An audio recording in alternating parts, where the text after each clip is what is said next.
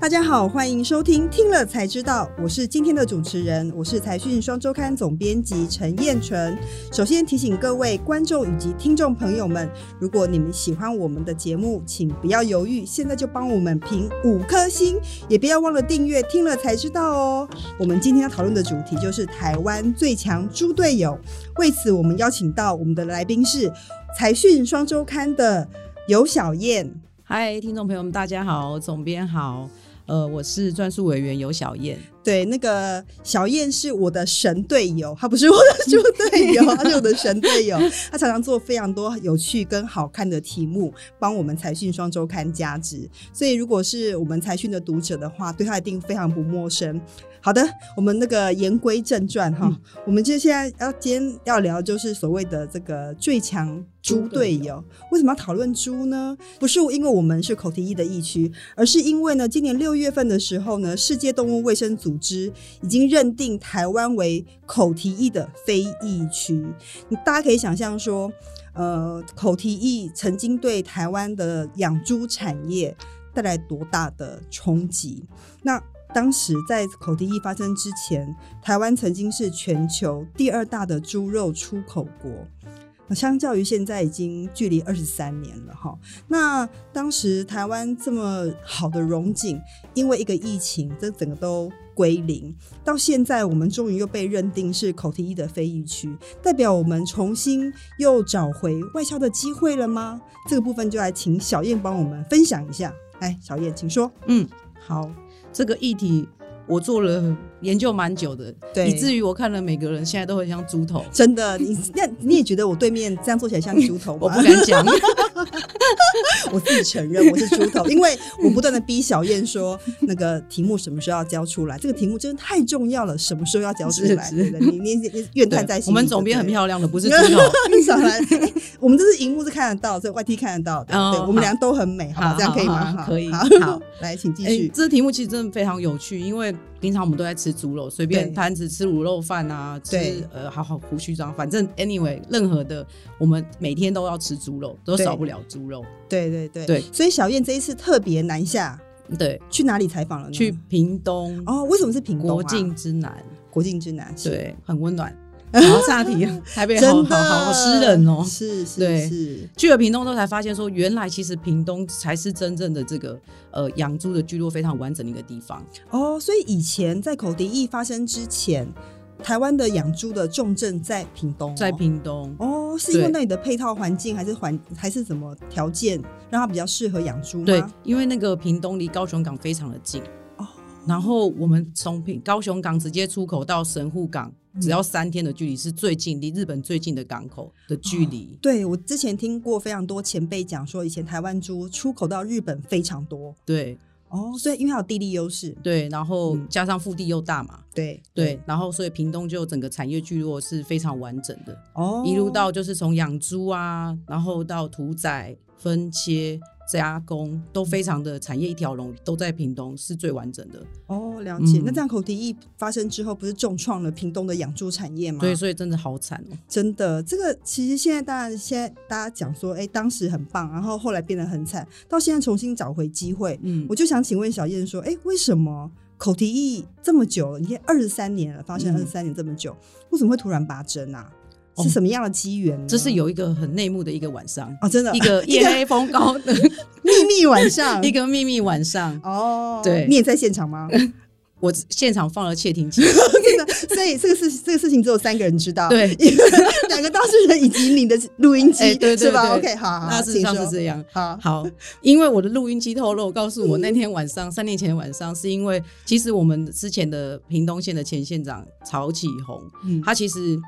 呃，对于屏东的产业，其实一直都以来都相当的，就是想要把屏东就是往呃全世界整个国际上推就对了。对那他觉得说，台湾养猪产业其实非常可惜，当时候屏东这么厉害，对然后对最好的技术都在屏东，然后却这么失落了二十三年。然后他就觉得，哎、过了这么多年之后，他觉得猪其实应该可以拔针了。就是嗯口蹄疫，其实大家这件事情已经蛮久了，然后大家都有固定定期在打疫苗，应该照理说是可以拔针。应该已经解决这个问题了。对，然后他就哦去大城的这个参观了同德牧场之后，对他发现说，哎、大成自己也可以育种，就是把猪就是育种的非常好，嗯哼就是自己呃自己育种小猪啊，然后再对养成成猪，然后再卖掉，反正品质都是非常好。他觉得台湾可以做得到这件事情。哦了解，我补充一下，大成长生是台湾最大的饲料公司。那事实上，它主要是做鸡肉垂直整合商，就是从养鸡到鸡肉电宰，但它后来也跨足到养猪。对哦，那他做了同德牧场，然后邀请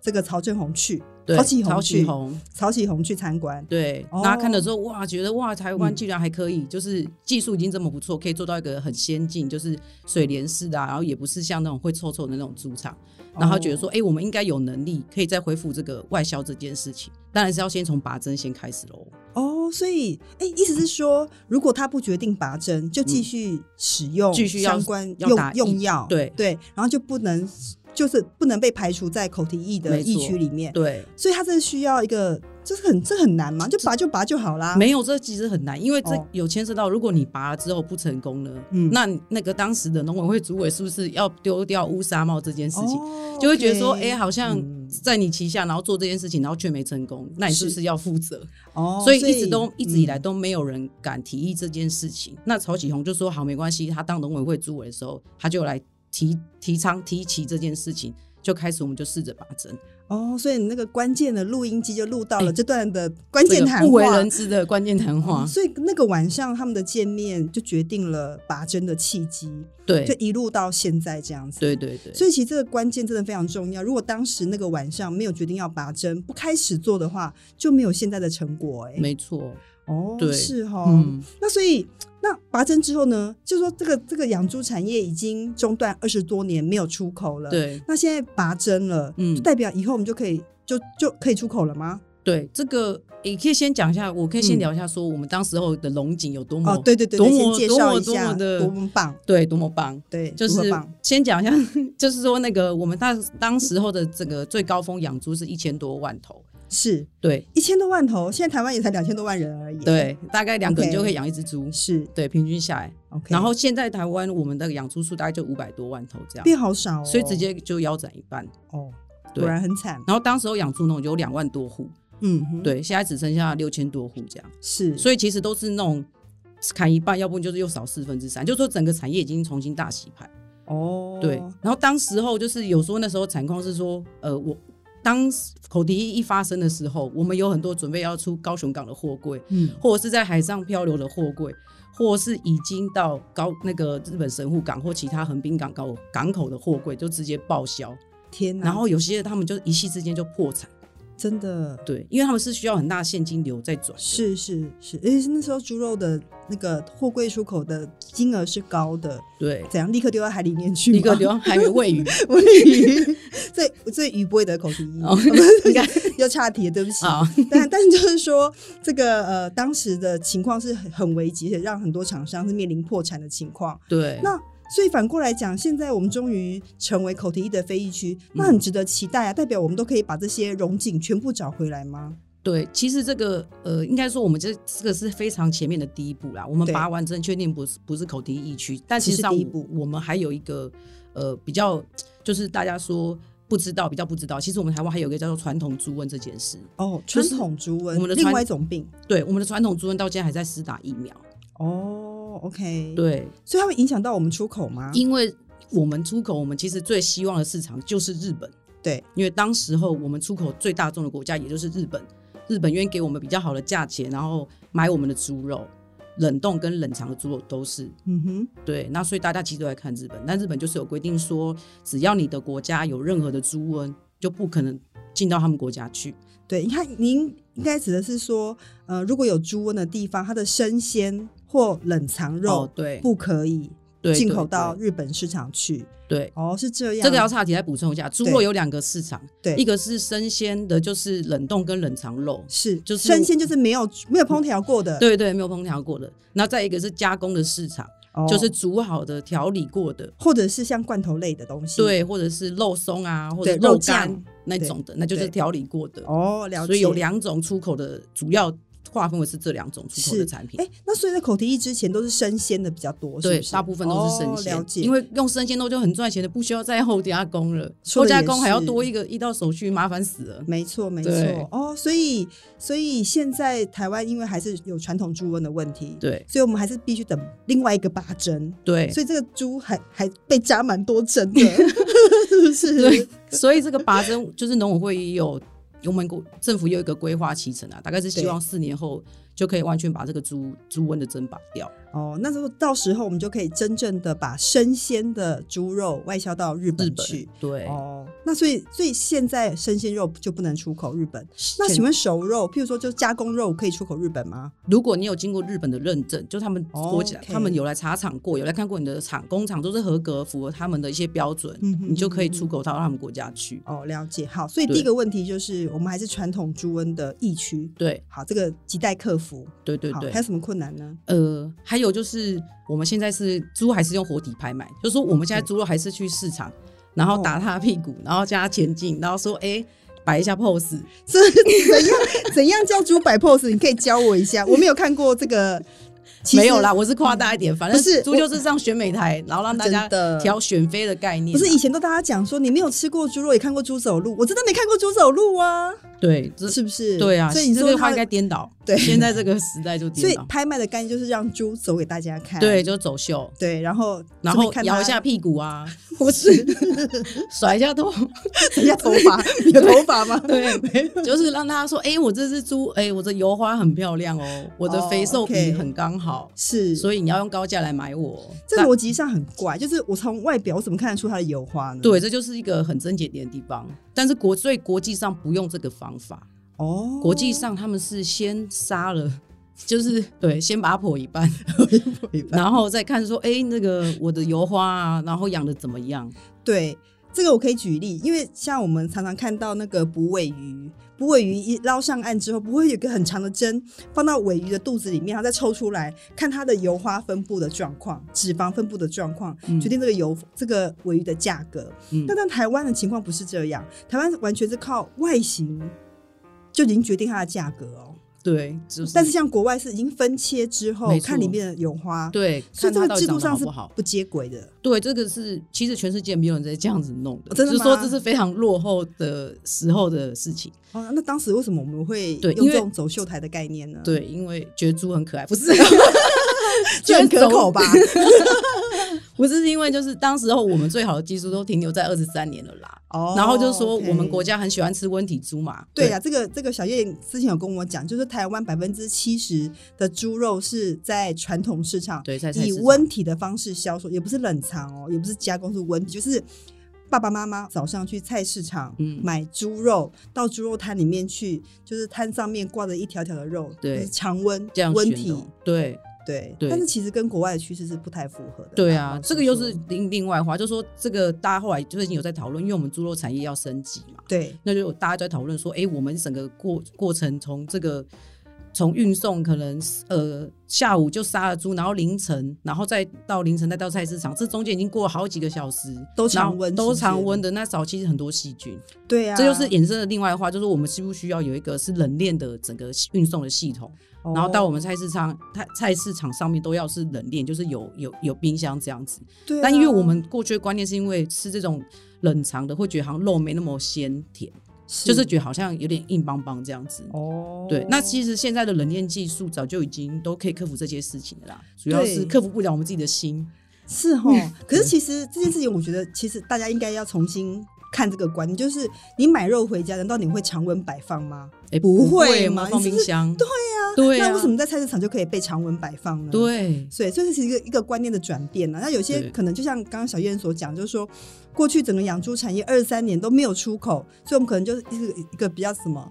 呃，该说墨守成规嘛，就是自就是习惯成自然，对也没有想要进一步的升级。但现在机会来啦，对，所以我们就开始通盘要检讨，说我们这个在猪的产业上面有什么必须要改进，然后可以升级的地方。了解，所以你刚刚讲了嘛，就是这个呃，这个这个呃拍卖的机制，对拍应卖该机跟国制际接轨。对对，那在切割上面，或者是在嗯，不是切割，应该说电宰啦，电宰也分有切上面应该也怎有么做？对，因为当时候我们就是我一直想要强调说，我们的同景就停在二十三年那时候，冻、嗯哦冻住、冷所以冻住。所以所有的技术都在那二三年前，不只是一说，还有设备。其实很多设备，很多人都用了三四十年都有、哎、真的、哦、都没有在更新了。这个因为我觉得很落后的感觉。对，然后所以就是，其实我们还有一个很重要的是，我们没有一个 HACCP 的一个认证。对，这个 HACCP 其实在一般的食品加工业里面是一个非常普遍的认证，对，但居然在这在么我重要的养猪产业没有就哦。对，就是电载的部分，就是嗯我们、因为现在日本有规定说，以后出去他们国家的这个猪肉、生鲜猪肉也必须要有这个 HACCP 认证的电载厂嗯，才可以出口，才可以到他们国家去。所以台湾没有任何一座，近六十座屠宰场，没有任何一座，太瞎了吧？真的事实就是这样。哎，重点是因为这个规范，政府也没有规定出来，所以大家也不知道要怎么去呃参加这个报名这个认证。但最近有在研拟草案了啦，哦。现在是不是有有厂商开始盖这个厂了？对对对，因为政府已经说，哎、呃，就是也大家也看到这个困境，然后他们就对决定说要辅导一些国内哎、比较有规模的，可以先让他们先成立一个示范厂这样。对，对，那他们就是政府在嘉义的那个肉品市场也决定就是要盖一个很新的，就是有 HACCP 的一个厂，但是也都现在准备。之前才开完记者会而已啊，准备应该也还没动工吧？ 嗯，嗯好，所以失落二十三年，我们真的失落很多东西。没错，没错。但另外一件事情，我想请教小燕，就是说，因为其实台湾的这个呃猪的价格高，但反过来说，其实成本就高哈。嗯对，那为什么台湾现在就大家讨论到啊莱猪啊，或是美国这个进口猪，或者是丹麦进口猪的问题？嗯因为我看小燕的这个文章里面有提到说，其实台湾进口猪肉最多的国家是来自于加拿大嘛，加拿大，加拿大哦嘛，因为最宜，便宜，最便宜。对，嗯所以讲到重点就是说，呃，要有出口竞争力，价格还是非常重要的。没那错请问台湾猪的出口竞争力，价格有竞争力吗？价格没有竞争力。也没有。对，因为好贵哦，因为我们现在土地成本也很高，对，就 是你人数都不够了，怎么给对猪住？对是不要是在你家盖养猪场，每个人都跑出来抗议。没错，没错。对对对所以养猪成本太高，为什么养猪成本很高呢？是不是因为小农太多？对，因为我们其实有一个统计，就去了屏东之后才发现，其实真屏东是现在是养猪第二大县啊。对主要是因为前几年有一些比较大的养猪户，他们都退出了，对譬如说大同，对他们可能有养五万只猪之以哦上超过，哦然后就退出市场。是对，也不经营，因为成本太高。因为政府说你们要更新设备才能符合环保的这个整个标章，他对们就说啊太贵了，干脆我就不要养了，就整个退出，就整个退出市场。还有嗯哦台银东之前有莫拉克风在的时候，也有很多养猪户有受到损害，他们就嗯也都不养了。然后就是整个成本啊，然后还有我们的规模不够大，都是一些嗯对小农，所以其实我们台湾呃养一千头以下的猪场其实是占百分之七十五。哦，这真是的一个非常惊人的数字哎、其实是一千头以下都算规模不够大的，。对，对然后，但是对七十五帕的七十五帕的占比都是在这个规模小的，跟国际市场是相反的。对这件事情就非常重要，大家都知道说这个工业的这个工业肉规品模啊经济规模经济是非常嗯重要的，尤其是它变成经济作物的时候，经济肉品，对而且就就我所知，其实台湾的育成率也不是很好。对，因为台湾是一个呃亚热带国家，然然后后我们有很多猪种其实都是从温带跟寒带过来的。对那第一是可能就是环境适应不好，对然后再来是亚热带国家就是气温湿热嘛，嗯就生容易生病。对对，然后还有一些技一些技术，譬如说是呃，有可能是农舍也不够好啊，就是不够不够大型化嘛，那它就是环境不够好，对然后猪就没办法生那么多只。对，我觉得现在就是说畜牧业也要与时俱进啦，就是它透过更新设备、更新技术，嗯让它的效率提高。对所以一定要大型化嘛！你说小农哪有那么多钱投出投入这些新的设备，对对可对能。还嗯花很多钱。对，但是所以我们其实比较，如果我们真的想要把猪产业就是可以出口赚到外汇的话，我们必须对要有一个呃，例如养猪专区啊，对对，或者对是一要个示范区嘛，农业示范区，然后你对就示范说，如果用早期发电，就用他们的扁扁，对然后可以又变成发电、对热能这种做循环的，经济，，对，没错。对啊，我觉得政府应该重新思考这件事情，而不是放任小农各自在做，这样既污染也没有效益。对对，那因为我觉得养猪产业其实对台湾是有。是重要的，台湾人那么爱吃卤肉饭，对不对？嗯我们的养猪都一直很自豪说，我们养出来的猪是好吃的。嗯那如何也能能够让它在满足这个台湾人的需求之外，也可以做外销，让更多的全世界的人都吃到台湾好吃的猪肉，没错这，样不是很好吗？对呀、对，所以这个事情这个小燕除了发现问题之外，她嗯其实也访了非常多台湾有趣的，神秘的，对哦嗯，神神秘秘的的啊，所以你又又放了神秘的录音机吗？对， 又买了很多录音机在现场， 谢灵机，没 对，这次小燕访了非常多台湾很棒的养猪产业，来跟我们分一下那个神秘的养猪产业。对我呃一定要讲第一个，我真的是、嗯呃前阵子有闹有有有点上新闻，有一点知名度，可是要不是他有上过新闻的话，大家可能也都不知道他，因为可能连我都不知道。是我后来发现他原来这么厉害，他叫信工，哦，信工企业，对，信工食品信工企业这样，信是那个信封用的信信哦用的信， ，OK，工是功打功夫太极拳的功夫 OK 的功， OK，对对对有信用的功夫啊，随对便对乱说 信工企对对业对，啊，好他也就是在屏东的一家公司，哦，其实我真的没有听过，哎，对，因为他真的他太低调了，多神秘，说来听听，多神，秘。其实我们都会是以为说我们在口蹄疫的那时候，嗯，呃，一发生当下，我们的猪肉就整个对外销，就整个中断，就喂鲨鱼啦，对喂对 丢掉，对。然后事实上没有，事实上这家公司它从口蹄疫之后，隔年它就立刻拿到日本的认证，它又继续外销到日本。它是用那个我们刚好讲到的熟肉加工，哦，所以它加工品加工品就是调理品是可以外销日本的，这么厉害，而且我们到日本的五大超商都吃得到它的热狗，或者是它什么培培根热狗卷，哦还有那种什么烧肉包那种的，烧然后肉包迪是什么士东西，迪士叉烧包吗？有呃，他们要它就是包子里面，然后有它的它不是绞肉，它是一层一层烧肉，然后放放五层这样，然后放在包子里面这种，反正就这种很特殊的，在台湾可能都没吃过的，是。要去日本才吃得到，但是它居然是台湾的公司做的，它从台湾出口到日本去，而且在口蹄疫的隔年，对，马上太神奇了！很神它怎么奇做到的？对啊，我先讲一下迪士尼也吃得到它的东西哦，，迪士尼哦，所以大家去迪士尼玩的时候，可能吃吃的的就是热台狗湾可能就是他们做的，就台湾的东西。对对对哦，OK，对。那他们怎么做到？就说嗯其实他们在这个口蹄之前，刚刚有聊到，就是他们就是卖生鲜猪肉到日本去的这些公司。是那它更特别的是，它是第一家，应该也算是非常少数用嗯冷藏肉外销到日本。刚刚先讲当时候的市场好了，就是呃卖哦口蹄生疫鲜之。前嘛，哈，对，口口蹄蹄疫之前的，对生鲜肉的市场有两种肉卖到日本去，嗯一个是冷冻肉，一个是冷藏肉。嗯哼，都那是没有调理过的对生对鲜，嗯对，OK 是可以变火锅片，然后直接哦，OK，放在火直接锅里面涮吃来吃的，对，涮来吃那种肉。呵，然后，但是你会想要吃冷藏肉还是冷冻肉？当然是冷藏啊，因为冷藏肉就是比较新鲜，然后跑水度比较高嘛，对对，就不会那个可能有点吃起来会粉粉的，对，对，因为那退冰会含水啊，会风味会跑掉，对对对，所以大家都喜欢吃冷藏，所以冷藏肉的价格是高的。对那那时候台湾没有人会做冷藏肉这个出口的技术的技术，就说所以因为冷藏肉它可能因为那个信工老板有算给我听，对，他说光是呃在台湾。呃，你的报关的时间嗯，可能就要呃台湾两天，日本两天，是，然后我刚刚讲到高雄港到神户港已经是最近的距离，也要三天。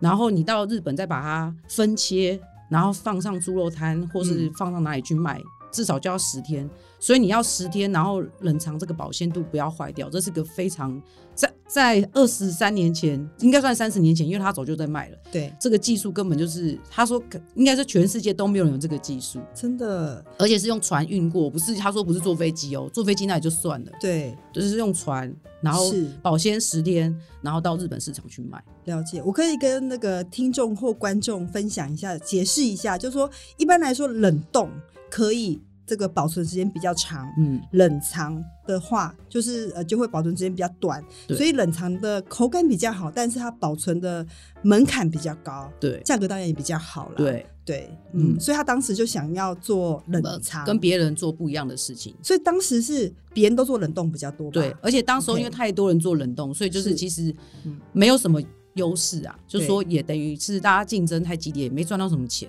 哦吼，就是你的你你。就是你跳不出来，你的技术也是跳不出来所以。他就一直想做冷藏，对，他就说，他有一天他爸爸就说，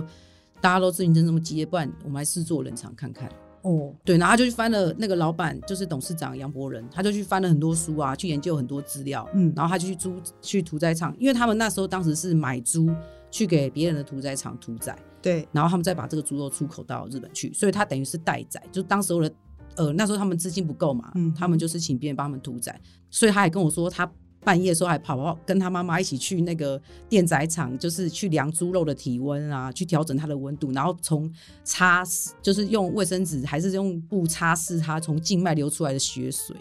就是讲得很具 体哦。真的，对他代表说，但是还有更多研究精神，对，但不能更多不能讲的 paper，他也不愿意告诉然后我， 真的因为这就是冷藏肉能卖到那么高价的秘诀。哦，它所以那个冷藏肉要保持它的鲜度，可能从它电宰或屠宰的时候，温控就非常重要了。对，他说当时候没有人知道，没有人会注意到这件事情。没错，他就没说就是错哦一个江湖一点绝，说破不值钱。所以他就是因为这样，他就成功把冷藏肉卖到日本去。对，然后他说那时候他很很紧张，因为那时候他几乎所全家所有的所有的钱、家啊、当都堵在那个都堵在那个货柜，就那一个冷藏的那个货柜，而且他们的钱还不够买一个货柜出去的钱，他们还跟亲戚借钱，然后凑了半个货柜的钱，是然后哦才出，口去。哦然后当日本人打开那一刹那，amazing，就坏掉了， 不是哦不是啊， 不是坏掉了，对 amazing，对。 怎样？对，就是居然说他说很干净，都没有任何血水流出来，哦了解然后比在日本屠宰玩的那个还漂亮， 所以他们很惊讶，哦所以他他们就温一控做的非常好，他就一战成名，嗯对，但他不告愿意告诉我说是几度啊，哦，好还是有个秘密就对了哦 OK，所以这个你没有录到，关键的是对温对度没对，有该录的到时候 没录，所以他就是一一战成名。但是在这是在口蹄疫之前嘛，对他是卖冷藏打出了知名度。，对，然后赚了一些钱，赚了不少钱啦，好啦， OK 所以他才盖了屏东整个工厂。了解。然后，所以就变成说他自己有自己的屠宰场，他工厂里面就是一条龙的一贯化的嗯哦，就是从猪运进去，然后屠宰、分切、加工到烘焙，它就是一贯化的。全部都做好。，对对，所做以这菜是不是也是因为这样，他才可以在口蹄疫发生之后，立刻用加工肉品衔接得上，一样继续卖到日本去呢？对对对。那他们还有一个很厉害的一个、嗯一个角色，就是后来因为他哥哥是在日本做医生，那因为家里事业做的不错，哦是嗯其实请呃请哥哥回来帮忙，然后哥哥就把医院的那一套，譬如说用碘酒洗手啊。然后就是整个厂控制的整个卫生安全的 SOP 都做的不错，嗯哼，对，然后就通过日本的验证就对了，哦，就是因为这样子，然后就嗯，对，隔年口蹄疫隔年马上就出口到日本去，然后到现在都没有中断过。是哦，所以对他几乎是不受口蹄疫影响啊。，对他没有在受口蹄疫响，哇，原来台湾还有这样的企业，所以有没有拔针跟他来说也没有什么差别嘛？但是如果拔针之后，可能可以卖更多，或者是它也可以卖生鲜肉啦。哦，所以生鲜肉的价格还是比较高吗？生鲜肉的价格，这价格要看每个市场不一定。哦，了解。对对对，嗯哼但是我相信它的冷藏技术一定是价格比别人高的。是是是，对，但是他其实也蛮感叹，就是说嗯，当时候他觉得他的技术是全台湾，甚至是全世界唯一一个可以就是有这个冷藏猪肉出口的这个技术的人。对就是因为口蹄疫，然后这个技术下来就可能变最被落后了吗？哎、没有，可能就被其他，比如说加拿大或是其他国先进国家追上了。超越了。对，因为哦，他们必须有在研究一些设备还是什么，因为他们有出口的需要嘛。对对对，就像刚刚小燕讲的啦，就是说，因为之前都没有这样的需求，嗯所以当然设备就不会更新，也不会进步，也不会找最新的东西来。对，哦，那他所以他现在有准备要把这个冷藏肉外销嘛？不哎仅日本对哦吧？，最近我有问他啦，哦他笑得很神秘，不 是你 真的很神秘的意思是说没有要做的意思 吗？不是、啊，他其实也蛮看好的。嗯他都说嗯他其实都已经想好要怎么改进这个冷藏的技术，是他决定可以以更超越加拿大或者超越美国这种。哦，对啊，第一是我们日本本来就近嘛，对对，我们一对定是有这个时间的优势。对对，就说这个改善的方法都在他脑海里面，表是示他是不是有这个想法？对，没错，就可以嗯想象说，从高雄、屏东宰的猪，嗯可以冷藏送到日本的刷刷锅店里面去，说我这是台湾猪，对，没错，多赞啊！对啊，对，但是、但他有说这个价格有竞争力吗？哦，有啦，因为因为台湾，因为其实日本人还是很喜欢吃台湾猪。现哦在先再讲到另外一个猪肉小常识，嗯，就是说我们台湾的猪为什么会特别好吃呢？是因为是我因我为猜我猜我猜，好，你猜？是因为腌猪哎、这个也是有关系，哦，也是有关系。对 OK，一般人大家都这样讲啊。对对对，但事实上要为大家解惑一下，嗯就是腌猪这是事实，但是重点是，假设我们今天呃跟美国啊，不要讲美国好了，比较敏 感， 对，讲加拿大是好，就是假设我们跟加拿加拿大的人说，我们就是要吃阉割的猪，他就会嗯帮我们腌好，所以我们其实可以克制化的，因为哦他了为了要解做你生意，他就是必须要用他的方法嘛，不然谁要跟他买啊？哦，对了对了，对啊这可能有些有部分国家可以啦，但是有些像欧洲，它可能基于动物。人道的，对动物人道好，对就它就对动会物道 对对，一时不知道该卡住用什么对词，对，就是基于这个这个人道的理由，可能就会比对较避免但这是样的事情。主要在出口的国家，他们是靠这个做生意，他们就会尽量满足客户的需求。哦是，OK，所以这不对是绝对的原因，对，不是绝对，那所以是另外其是中什么？是因为呢，我们的猪是养到一百二十公斤，一百二，一百二十公斤，对那别人是养到多少？别人，养到一百，所以我们养的比较大只，对我们讲比较肥一点，不是， 就是比较有呃有吃起来口感比较丰润。然后比较有、哦油会喷出来的感觉，不是就是我油们会喜欢喷出这种软软然后有口感的，对，而且养到我们这养到一百二十天也比较有口感啊，比较有嚼是劲。一百二十天还是一百二十公斤？哦，一百二十公斤，sorry，哦，一百二十对对对公对对斤，对哦，然后所以像我们120的天可猪能养不出来了。六个月啦，对啊，六个养月猪才要能六出个月，对，是很长的时间，对，所以刻意把它增肥，嗯，口感比较 好。它太肥也，它还是有一个有一个技巧啦，就是哦肥瘦比也、也要适当， OK，太肥也没办法，喷油最主要也没办法。 要齿颊留香的关键在于脂肪对，然后因为猪养到一百公斤以上，就几乎不太长肉了，只长脂 肪。哦哦，是这样子。对，以所以其实养一百二十公斤的成本是高的，哦，因为它不长肉嘛。那可你是好吃啊。，对，所以我们所以日本人就喜欢吃我们的猪，哦、是因原为来这是样。这样。对好所以油油的比较好吃。，对，所以我们也不要太介意我们自己油油的。可以，可以，可以，可以。 我我没有要被宰去吃，好不好？ 干嘛这样？好，所嗯以所以所以嘞，哎，刚岔题了，这样猪肉小肠是之前教什么东西？哎、对，好，这就样说，我就说，我就说，信工未来是希望可以外销到日本去的啦，哦也是 OK 有看看这个路啦。了解，就是先看大家，因为现在就是目前的情况，有跟大家讲说，现在是非常非常初步，我们还有非常多的困难需要克服。是是是，不过这对嗯个信工我真的非常惊讶，就是说小燕去采访的时候告诉我们，有一家呃这个加工品公司竟然二十二年来从未间断的销把这个猪肉销往日本去，没错，非常非常惊讶嗯又神秘，对，所以老板很少出来，对不对？非常少出来，我们应该是唯一访到老板的人。哦，真的哈、对对对嗯哦，那你是用什么方法访到他的？这个就呃，可以靠美人计嘛，没有，没有，很敢讲 哎、哦，真的完全没有这。件事情。 我刚刚是说撇除这件事情， 好好靠好不酒会啦，量我也没们有我啦们我们小燕又会喝酒又美 丽，是我的神队友，谢谢我们哦是总不是编，谢谢 总编，真的不是长得像猪肉，是很漂亮的总编哦。对，所以对 OK，这这这是是是屏东这屏个东的县政府生命，呃，对，屏东县政府也帮我们一蛮 OK 蛮大的忙，对哦了，有解去帮我们约，就对。好了，谢谢他们啦。对哦就是嗯信工这家公司真的很不错。嗯好，还有另外一家公司吗？这是我上次听小燕讲那个台湾黑猪，因为对大，家台湾人都讲说吃猪就要吃黑猪才好吃，就像吃鸡要吃乌骨鸡，没有这样子的错说法吗？有啊，对我所嗯以吃黑就是补嘛，哈，因对为冬天吃 头发黑变很黑重要， 那是芝麻吧？哦哈黑芝麻。对，对，所以呃，台湾黑猪的故事，这个来也小燕也是请很有讲一趣下的。对，先讲一下台湾黑猪，因为那个我们都知道，那个美食专家，那个南侨集团的会长对陈飞龙，是他是就跟我是说，他们餐厅只进黑猪，他也只吃黑猪，陈飞龙是一个美食家，对。对，所以连他都这样认真，就表示说黑猪的确是有它的口碑跟它的竞争的优势。哦，这讲这个我可以讲个小小故事吗？有可关于以陈哦飞龙的，嗯你知道他是个美食家。所以有一次呢，他们公司之前不是也是很流行那个流沙包，有没有？嗯，然后公司就端上来，餐厅就端上来这个流沙包给这个会长，因为陈飞龙是这个南侨集团的会长，嗯来吃。就他一打开，我们都吃的很开心哦，都快吃完了，一打开，他就一打开之后就把它放下来。结果他的这个幕僚们非常匆忙的站起来，跑去厨房再端一颗来，我们又一人吃了一颗。然后他们想说奇怪为什么会这样，所以它龟毛到什么程度？因为它打开的时候那个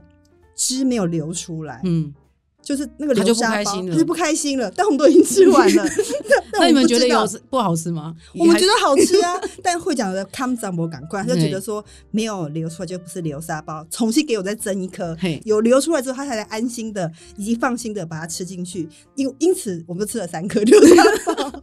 因为前面两颗都蒸失败了。哦，好，超好笑，岔题了，对不起。对对对但我们可以证明，就是说陈飞龙是一个美食主义者，对，所以对于美食是非常苛求。所以连这么老饕级的人都说要吃黑猪，就对表示对说对黑猪其实真的好吃。对对那所以我我就采访一个屏东一个叫做李荣春，对，这的是他的黑名猪字，哦不对是德黑猪养的黑 猪。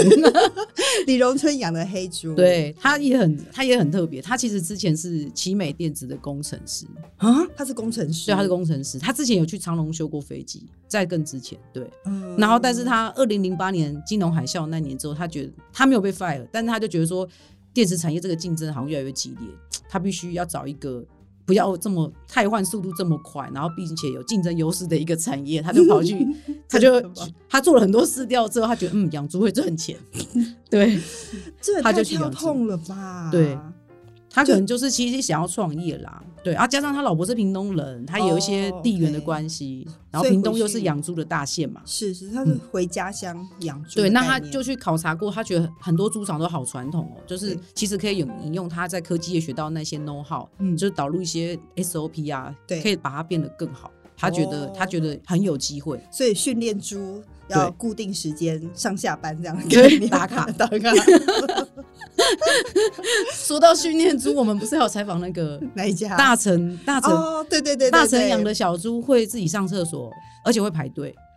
嗯，这件事情，因为我知道他大成为了这个有好的环境给猪只，所以他嗯盖了小猪这个猪的厕所，对，对猪的厕所。但我比较不理解的是，为什么猪要排队上厕所？因为他们有训练他一定要在定点要在某个定点，啊它那个定点就是其实要讲具体点，它就是很像铁杆这样子，它就是训练猪不可以在平面上厕所，必须要在镂空式的铁杆下面，因为它上完就直接掉到下面去，是它在收集它的粪便，然后做一些处理这样。哦，是，是对对对对训练猪上厕所，对嗯你好可以最训后练他写稿嘛？对，以最后后这就差题了，这就差题了。 好了，来来来重点来是那个李荣春刚刚提到他养，他是工程师，然后后来零八年之后决定去养猪，嗯，对，那他一养猪呢，他就下定决心说他要养跟别人不一样的猪，是用区隔化。其实，所以他其实很认真说，他在养猪的第一天，他就已经决定他要外销了。哦，所以他是有备而来，，对，所以他其实是做了很多功课的啦，嗯哼，就是那种工程师很容易把事情想得通盘计划好这种人。真的，而且很仔细，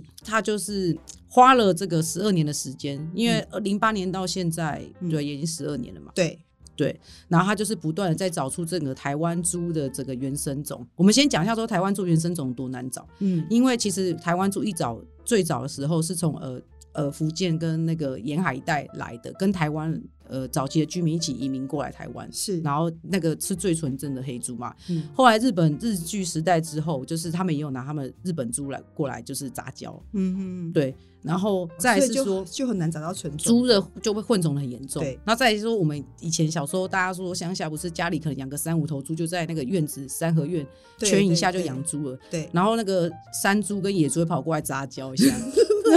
所以又混种了，对，，又混种了，就是整个种非常的混乱，就对了，杂交一下然后就回去嘛，对对， 好顺便哦， 大概是这样子。所以我们的哦黑猪就是一直没有纯找不到纯种的黑猪，哦，那他就决定说，我们就是要做好吃的黑猪肉。他就跟那个台大的教授一起研究了十二年，到现在就是哇抽出 DNA，就是他每只猪要抽血。是抽血，然后有他说比较特别是，他用一种方法叫逆向工程，是，因为重点点是黑猪并没有真实的样子的 DNA 在我们面前，它我们只能确定说它身，我们抽出一只黑猪，然后要确定它是不是有白猪或红猪或者黑其他猪的野猪的基因。对逆向工程呢是嗯哦科技业的专有名词，，对，对，真 的所以真的就真是的不管是科技业出身对的对对，啊它。讲逆向工程，对就是就说嗯剔除这些不是黑猪的基因的猪，没，错，没错，因为你知道很多那个科技业有非常多的专利技术，或者是很多秘密的东西，嗯那他们就拿来做逆向工程，哦，就是还试图还原它原本的样貌。对对所以你看，他就是果然是科技人。对嗯，对，所以他就用科技的方法养猪。后来他真的找出了这个这个这个猪的整个最原生种的这个样子。他说他还去比对以前那些拍猪的照片，黑猪的照片，黑猪的照片，黑猪就是耳朵垂垂的，然后脸长长的。哦，黑猪不就是黑色的猪吗？不是不哦是、是不，是不是，他这个这个就像我们看黑人，我们可能觉得每个黑人 都长一样。事实上，他们可能不太 一样，所以说李荣春说他当时候也曾经被骗 过，因为当被骗。对，因为当时他就要养黑猪嘛，对，那人家就卖他说，哎、我这个小黑猪卖给你就可以养大，对殊不知其实这个黑猪是混了那个野猪、山猪的猪，哦野猪、山猪为什么混到不好？原因是因为它们的饲料效率非常的差，就是你养怎么喂很多饲料，它都不会长大啦。那因为山猪很结实啊，对，所以它只会长什么 muscle，对，只是讲马走， 对可是吃起来口感不一样啊。就是说，对应该吃的那个呃那个呃比较有嚼劲的口感，跟你要拿来做加工或者对是要外销可能不一样。对对对 OK，所以了解他当初也是被骗，哦，也被骗过，也。被骗 过那，他怎么发现？重点是，就是猪怎么长不养大都养不大，对哦对 对对。白吃白喝的概念。所以他对刚开始也是有这段历程啊，所以他老婆还典当了他从嫁，他典当了他的嫁妆啊，就把黄金都典当了。现在金价涨那么高，他老婆一直说二碗对很扼腕，真的，对如果你是他老婆，你会把你当时会把黄金拿出来典当，帮你的先生做这样的创业吗？也会啊，因为也没什么可以选 择，因为要不他不成功我也饿死。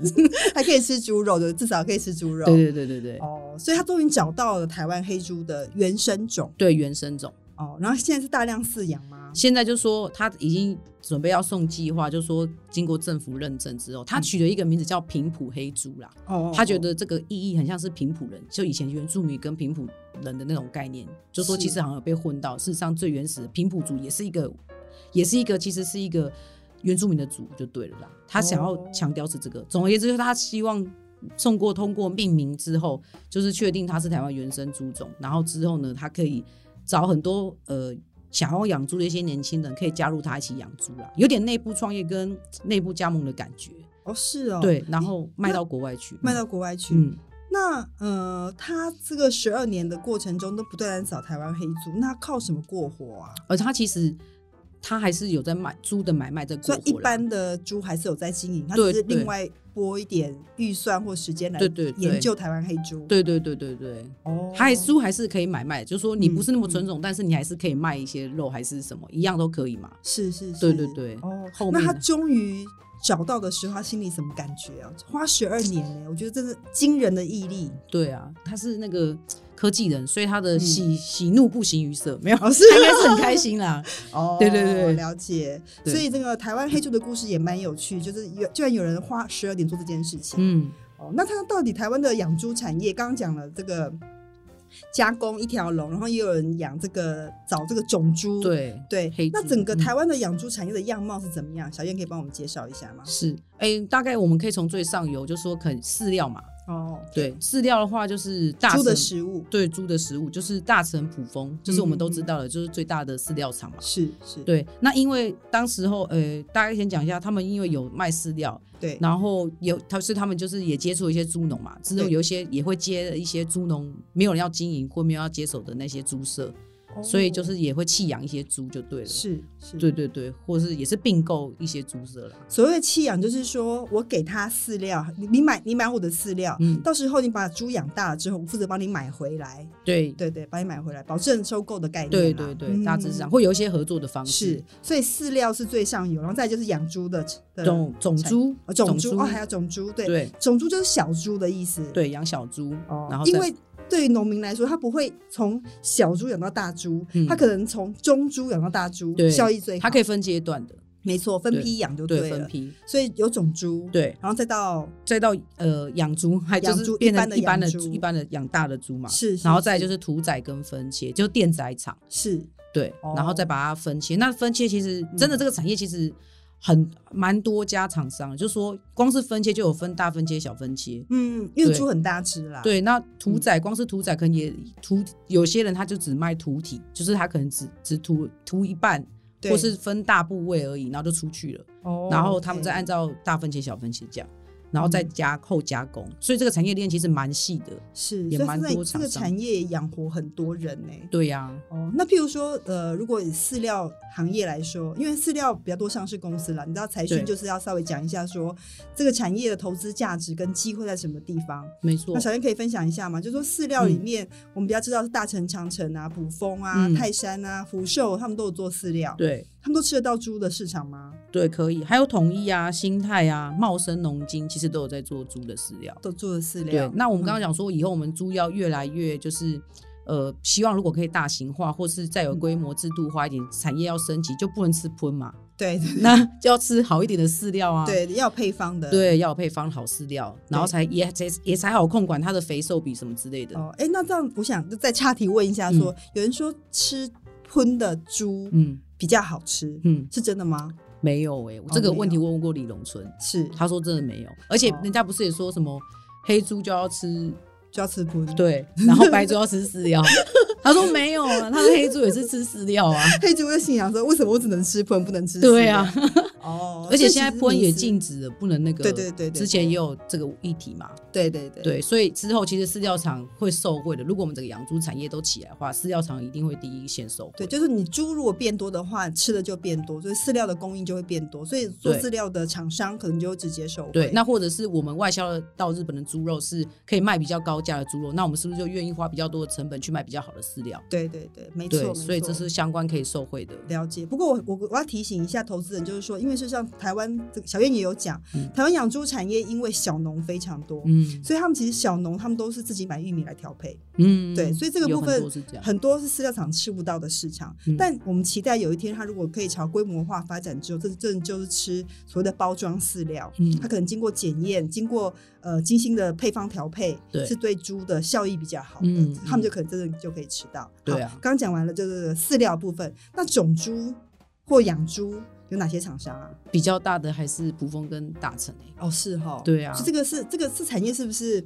呃赢者全拿的概念吗也还是没有啦 哦也没有啦，对啊，因为我大概资历也比较大，因为就是说其他小的真的是太小了，哦我们了比较解市场是这样子。是是是，，对，那我们就推荐，就是跟我们财讯比较有上市贵公司的话对对对哦，就是捕风大成，因为他们都有在养猪，所对以他们等于是一条龙了啦，就是从饲料做到养猪。， 对，他们是不是也有做后加工？哎、他们有后加工，对但是对他们是没有是屠宰哦，哦他们没他们有其实都没有屠宰电宰这部分。哦，所以他们交给外面电宰，再对再拿回来做加。譬如说大成，加他就交给台旭去电宰，工哦，台旭也是一家老公司，对可惜也没有是上市。对对对，也是对很厉害，在台湾第一家电宰公司，电宰猪肉的公司，哦也是是台湾哦第一家外销